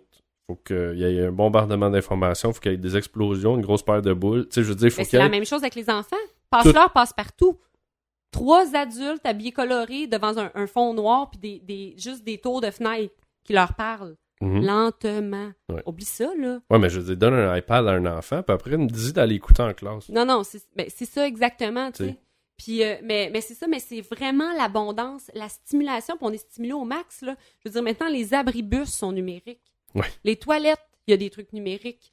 Euh, T'en as partout. Fait que c'est une stimulation constante. c'est une stimulation Vraiment. constante. Fait que ton cerveau, ce qu'il fait, c'est que il regarde, il regarde, il prend, il est pas, c'est comme une éponge là, Mhm. mais il, en- il retient rien. Il l'emmagasine, mais il n'y a pas une rétention à long terme. Ouais. Tu vas le lire, tu vas le lire 4 secondes, ça va être terminé parce que ça va être remplacé par autre chose. Ouais. Donc, euh, fait, c'est ça aussi. Puis par rapport à la nouvelle, puis des nouvelles terribles, là, je veux dire, on, les gens ont, ont pas, justement, tu sais, quand je disais par rapport au Grand Prix, est-ce que vous vous êtes questionné ce à quoi implique un, un Grand Prix à Montréal? Pas Ouais. en tout. Mais tu sais, en même temps, ça aussi, c'est les nouvelles deviennent le web. Tu sais, à cette heure, aux nouvelles, tu vois des vidéos du web. C'est comme Ben en train... Moncton, De- Moncton, de- les gens ont dit que- comment ça qu'on pouvait juste s'informer sur Twitter, puis pas dans les médias traditionnels, mais en même temps, il y avait aucune information à donner, il l'avait pas pogné le gars. Ouais. Fait que revoir la même plaque de sang, à, à quoi c'est une information qui est pertinente? Tu sais, tu comprends, y a- on, on est devenu quand même très voyeur aussi, on veut la- avoir la nouvelle le plus vite possible, Ouais. la plus sensationnelle Ben là, on l'a vu avec euh, Pat Burns qui avait été déclaré mort avant qu'il soit Ben oui, mort. mais c'est euh, ça, tout ce genre de Mais nouvelles. tu- il n'y a, plus- y a plus de vérification puis contre-vérification. Puis c'est ça que je trouve dommage, par contre, avec tout ce qui est. Puis je veux dire, je suis une utilisatrice des réseaux sociaux, puis je les consomme, puis je suis dessus, puis je ne Mhm. dis pas que c'est pas bon. Mais je dis que c'est comme si ça nous faisait perdre notre esprit critique parce que on oublie aussi avec tous les gens qui se disent blogueurs et tout ça. Tu sais, un journaliste, là, proprement dit, a une rigueur journalistique, la plupart, et on. euh, J'aime j'aime tes guillemets, oui, la plupart. la plupart. Et on. euh, Martineau, c'est un journaliste? Mais euh, ils ont une rigueur. Denis Lévesque. Euh, Oui, oui, oui. C'est un très un journaliste très sérieux. Mhm. Mais euh, tu sais, euh, ils ont une rigueur journalistique, puis il y a une vérification puis contre-vérification des faits avant de les publier. Ce que les blogueurs, les gens sur les réseaux sociaux, les ont pas. Tu sais, puis une manée t'envoie tellement de l'information que tu sais plus si cette, cette information-là a été vérifiée ou non. Tu sais. Ouais. Puis c'est pas parce que tu es connu ces réseaux sociaux que tu es quelqu'un qui est valable au niveau d'une nouvelle ou d'une information. Tu sais. Ouais, il y a- il y, a cette espèce de d'hyper euh, Il y a 12 000 followers, ça doit être les- vrai ce qu'il dit. Je pense Ouais. pas. non mais cette espèce de d'hyper les médias sociaux ça amène une espèce d'hyper proximité euh, pour avoir été dans, dans divers événements tu sais le monde ils font ah euh, ah ouais salut hey tu sais puis là ils sont bien proches puis là tu fais comme ok mais t'es qui ah mais je te suis Ah, OK. mais je te connais pas plus C'est ça. Puis il pense que son chummy, il- la même chose avec la confiance s'établit, comme t'expliques, Ouais. tu sais. Les gens vont faire Ah ben tu sais, il y a beaucoup, il est populaire. Ouais, mais Je veux dire, Gabrois était populaire, puis je sais, Puis un, je sais pas pourquoi il était Oui, populaire. non, mais je veux dire, il était populaire. Mais- Puis, tu sais, Hitler était super populaire. Est-ce que ça en fait quelqu'un de fiable? Je pense pas. Mais ça dépend, c'était quoi ton but? Oui, c'est ça. Non, mais tu sais, je veux dire, euh, mais présentement avec les réseaux sociaux, on revient à ça, tu sais. Tu regardes le nombre de followers ou le nombre de likes, puis ça valide Ouais. l'information, tu sais. Puis c'est ce que je dis aussi par rapport à la proximité. Tu sais, je veux dire, moi, quelqu'un qui me suit sur Facebook, il me connaît pas. Ouais. Il va voir des affaires drôles, il va voir des anecdotes, il va voir des articles que j'ai partagés, mais est-ce qu'il sait vraiment qui je suis? Jamais. Il n'y a aucun état d'âme sur Facebook. On ne sait pas si je suis triste, si je suis heureuse, si je suis... Ouais. Jamais. Puis c'est pas... Puis comme j'expliquais de manière à une amie, c'est pas je suis une autre personne en dehors des réseaux sociaux. C'est pas ça du tout, parce que je suis la même personne sur Non, mais c'est parce que tu Facebook. contrôles qu'est-ce que tu dis. Je contrôle ce que je dis et il y a, les gens qui sont sur Facebook ont un accès à moi, ce que les gens dans ma vie ont deux fois plus. Ouais. C'est normal. C'est pas normal que les gens sur Facebook qui t'ont jamais vu aient le même accès que la personne qui est à côté de toi. Ouais. Donc, euh, fait, fait qu'il y, a, il y a ça à faire attention aussi. tu sais. Puis, tu sais, tant qu'à moi, là, être, euh, être, être populaire sur les réseaux sociaux, c'est comme être millionnaire au Monopoly. Ouais. C'est bien le fun pendant la game, là, mais un coup que la game est finie, là, tu retournes chez vous. tu sais. Ouais, puis il y a cette espèce de. Je, le- je trouve que tantôt ce que tu disais, les gens vont pas nécessairement aller et tout. les- le sens critique des gens s'est rendu vraiment de la merde. là. Tu sais, comme. Pour euh, parler de Gabrois, Mm. j'ai pas compris la popularité de cet imbécile heureux-là. Non, puis tu sais, puis maintenant on, on fait l'humour a le dos large là, tu sais. Ben, l'humour a le dos large, mais aussi. le- Pourquoi la marde, c'est populaire? Ouais, mais ça je pense que c'est mais c'est la surexposition aussi, je pense. On dirait qu'on en veut on veut toujours une coche de plus parce qu'on est tellement exposé. Ouais. Tu sais avant Ben, tu sais, comme ton chandail d'Adidas, là, c'est probablement. Il aurait jamais fait ça il y a 15 ans. c'est sûr que non. il serait fait. Là, Il aurait mangé des lettres de merde, il aurait mangé Mais là, tu c'est comme si c'est permis parce qu'il faut toujours que pour Ouais. te, te démarquer, t'ailles chercher la coche de plus qui vont faire Oh mon Dieu, on va le partager. Ouais.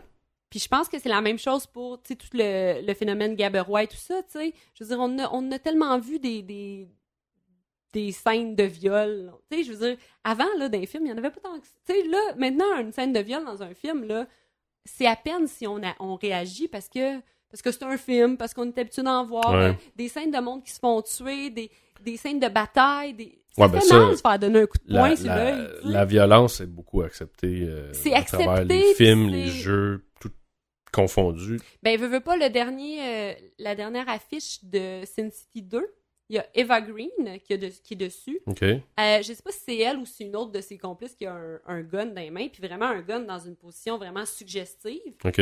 Et c'est le bout de ses seins qui a été censuré au Canada. Ah. aux États-Unis aussi, je sais pas. Ouais. Mais c'est là que tu vois. tu sais. Ouais, ben ça, j'en ai parlé souvent euh, sur le show, mais le, le parallèle, euh, et là, je, je parle pas de pornographie, mais bien de, de nudité. On n'accepte pas la nudité. Euh, là, je parle pas dans un contexte Non, non, non, pornographique, mais... la violence, c'est correct. Non, mais c'est ça. Fait que tu voyais, il y avait trois affiches, puis il y avait une fille qui était vraiment dans une position lascive, là, tu sais, Mhm. suggestive, sexuelle. Une autre qui avait un espèce de fusil dans les mains que tu te dis, mon Dieu, ça te transperce la... la t'as plus de face quand Ouais. c'est fini ça. Et t'avais l'autre qui était, qu'on voyait comme les seins à travers un chandail, et c'est celle-là qui a été censurée. Ah. Et j'ai trouvé que ça en dit beaucoup là, sur notre euh, façon d'accepter, Ouais. qu'est-ce, qu'on, peut accepter ou non. Puis, puis même encore, tu vas en Europe, tu écoutes, des films européens, là, des seins. Là. Le, le sein n'est pas quelque chose, c'est une partie du corps dont la moitié de la population, même plus, on regarde, a. Ouais. Tu sais, je veux dire, Puis théoriquement, même moi, j'en ai. Non, mais tu sais, je veux dire, c'est ça pas la de même- façon générale, tu sais. Mais. Un petit peu plus euh, poilu, là, mais... Ouais, t'as, le sein plus poilu que Eva Green. Mais, euh, mais c'est ça, tu sais, c'est pas. euh, le monde s'énerve pas à avoir une paire de seins, tu sais, Ouais. tandis que maintenant, tu es à l'épicerie puis que t'as pas mis tes gorges puis que t'as un peu froid puis qu'on te voit les mamelons, écoute, t'as les madames qui te regardent comme si, là, t'étais celle qui voulait attiser son mari à côté puis t'es comme, hey, slow down, là, c'est, Ouais. pas grave. Mais puis, moi, j'ai toujours trouvé aussi que de, de cacher autant ça, ça amène ce côté. T'en vois tellement pas souvent Que, que tu là, t'en vois, de, tu fais comme. de- Oui, c'est ça, tu Tout le monde capotes, capote, il voit, il voit le côté. Il voit ça trop gros. C'est comme la fausse pudeur américaine, là. Mais tu sais, je veux dire, en Afrique, là, tout le monde est tout nu, là. Ouais, euh, puis il y a personne qui se dit hey, oh mon Dieu, tu sais. non, c'est ça, c'est la fausse pudeur américaine, tu sais, je Ouais. veux dire c'est les champions euh, du, euh, de la porno, mais Ouais. en même temps, oh mon Dieu, faut pas jamais voir un sein euh, en public, tu sais. Fait que c'est là que tu vois. puis je trouve que, tu sais, avant c'était comme ciblé à chaque pays, maintenant c'est comme rendu sur le net aussi. Ouais, mais ça, c'est l'hypocrisie, je veux dire. Ben oui, tu sais, la pornographie, c'est la, la chose qui génère le plus de revenus sur la planète Terre. Mais personne n'en regarde. Un, personne n'en regarde, mais deux, on n'a pas le droit de voir de corps nus. Tu sais, c'est comme, hey, c'est hypocrite, mais pas à peu près. C'est ça, tu sais, tu te dis. Mais, mais ça, c'est quand même drôle. Est-ce que tu as déjà consommé, consommé de la porno? Tu peux avoir 20 personnes dans une pièce. As-tu déjà consommé de la porno? Tu vas en avoir deux wild qui vont dire oui. Ouais, mais ça, c'est comme, euh, est-ce que tu te masturbes? Oh, non. Puis tu vas en avoir 18 qui vont dire non. Ouais. Puis tu fais comme, ah, tu, on rentre pas dans les statistiques présentement. Non. Là, ça marche pas. Parce que statistiquement, il doit en avoir une peut-être qui en consulte pas. Puis Mais- même là, Euh, puis, mais mais tu sais, c'est vraiment de l'hypocrisie en général, tout comme quand tantôt qu'on parlait du Grand Prix, puis c'est comme une hypocrisie de ce qu'on dit pas, ça, ça, existe pas. ça fait, ouais, Ou on ça le fait sait pas que ça mal. existe, mais on va pas en parler parce que Ouais. ça va avec, tu sais. Fait que c'est comme, je trouve que autant on est rendu dans une société qui tout est dit, si tu regardes sur le web, tu peux trouver ce que tu veux. là. Oui. Je veux dire, euh, il y a des instructions pour tout ce que tu Oui, as envie. ouais, ouais, ouais. Et en même temps, quelque chose de super hypo- hypocrite en disant non, ça existe pas. Moi, je le regarde pas, ça existe pas. Ouais. Tu sais, il y a- il y, a comme cette espèce de Je l'ai pas, je l'ai pas vu. C'est ça, je l'ai pas vu les mains, euh, les doigts écartés. Là, Ouais. tu sais. Fait que c'est, je trouve qu'on est rendu là. Puis, je suis curieuse de voir. Tu sais, moi, je je suis contente d'être née avant ça, d'avoir eu une enfance de passe-partout, puis d'avoir juste eu mon premier cellulaire à 18 ans. Ouais. Tu comprends, de, de- puis d'avoir eu Facebook juste quand j'étais devenue une adulte. Ouais, pas d'avoir à- que ça fasse partie intégrale de ta vie. de, de- de mon développement. Mhm. de mon développement, parce que veux, veux pas, là, dans, c'est les années charnières, là, l'adolescence, ton développement social et comment Mhm. tu perçois ton estime et machin, machin, tu sais. Je veux dire, moi, je suis contente d'avoir joué dehors en bicycle longtemps. J'ai hâte- j'ai hâte de voir l'impact. Que ça va être avec les enfants qui sont nés là-dedans, que eux, Facebook, ils n'ont eu une page à 9 ans parce que leur père en avait puis ils voulaient en avoir. Tu sais, tu comprends, il y a- Ouais, ben sur le, le fait aussi de. euh, je sais pas, eux autres, euh, tu sais, leur date, là, est mieux d'être entertaining, là, parce que, tu sais, avec tout ce que tu vois dans une journée, tu dois. tu- le, le- Ou, imagine quand t'as 14-15 ans, puis tes premières expériences de date, c'est pas le petit bal à la fin de l'année, en sixième année, là. Ouais, C'est Tinder. ouais, La première fois que tu dates dans ta vie, c'est Tinder. ouais. Tu sais, tu comprends comment il peut y avoir une Ouais, un- distorsion de la réalité. Il y a un la clash vraie, social là, avec ça. Tu sais, puis en même temps, est-ce qu'on peut leur en vouloir à ces enfants-là? Ben non. Tu sais, je veux dire, moi, la première fois que j'ai dansé un slow, c'était en cinquième année, euh, à la fête de fin d'année. tu sais. Ouais, ouais. Puis mon Dieu, qu'on était bien énervés, puis on s'était tenu à la main, puis ouf, c'était le fun.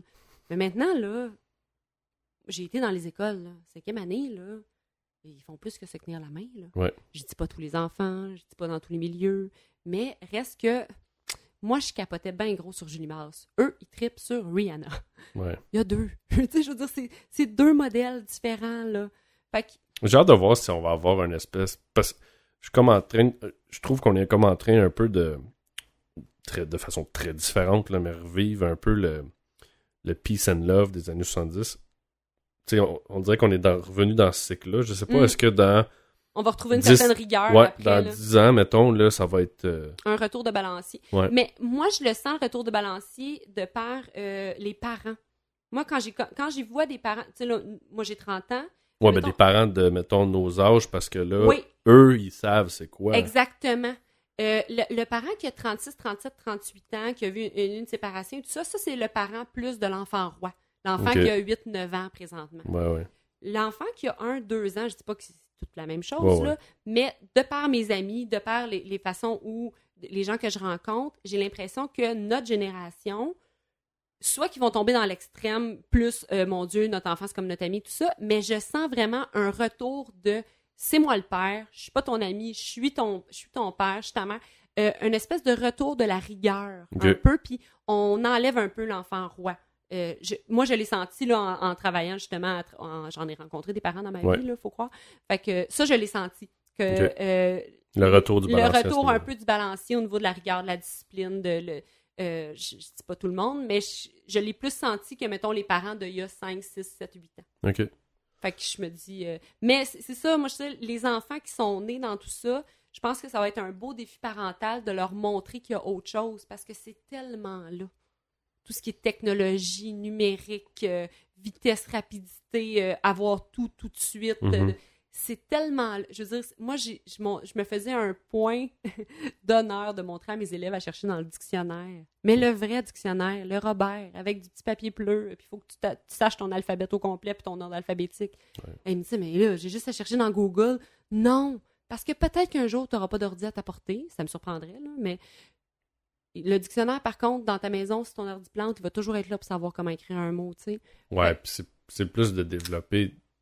Des- De pas, développer de des pas être dépendant de, de la, technologie, tu sais, puis je leur disais, écoute, si tu cherches dans Google, puis il t'arrive avec... Ce que tu vas lire, là, tu vas moins bien le retenir que si tu as cherché manuellement, puis que tu as trouvé ton mot, puis que tu as retranscrit ta définition. Tu veux pas dire que. Google te donne la bonne affaire non plus? Non plus, tandis qu'il y a des bonnes chances que le dictionnaire a été vérifié et contre-vérifié, contrairement à Google puis Wikipédia, tu sais. Ouais. Fait que, ouais, je pense que ça va être un beau défi pour euh, les parents puis les, les enfants de maintenant qui sont toujours nés là-dedans de ne pas être trop dépendants.